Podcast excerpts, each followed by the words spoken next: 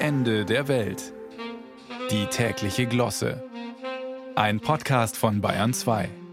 Ein Fußballspiel wird ja angeblich im Kopf entschieden. Wenn das wahr ist, können wir der Heim-EM nächstes Jahr in Deutschland gelassen entgegenblicken. Schauen Sie sich nur mal unser Maskottchen an, das gestern präsentiert wurde.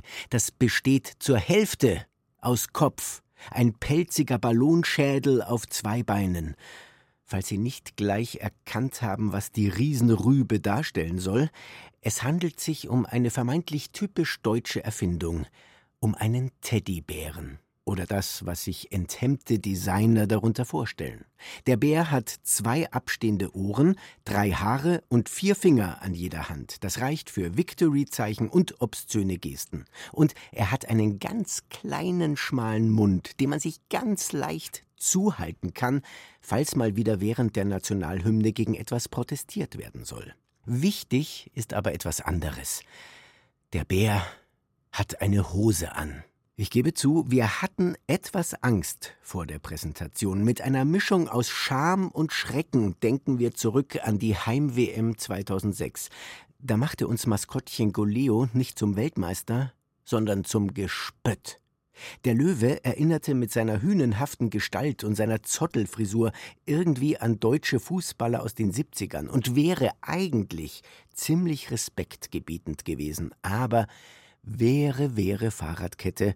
Leider hatte man aus unerfindlichen Gründen auf das Beinkleid verzichtet. Für Goleo selbst war diese Entscheidung auf lange Sicht von Vorteil. Über ihn reden wir heute noch. Den korrekt gekleideten Hasen Bernie von der EM 1988 kennt keine Sau mehr.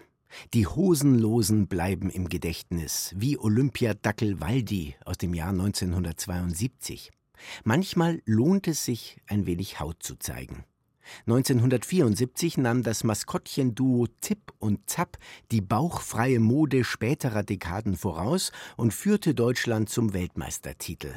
Apropos Tipp und Zapp, unser Maskottchen für nächstes Jahr hat zwar eine Hose, aber noch keinen Namen. Über den können Kinder und Fans jetzt zwei Wochen lang abstimmen, zur Wahl stehen und bitte bedenken Sie, dass es um einen Bären geht.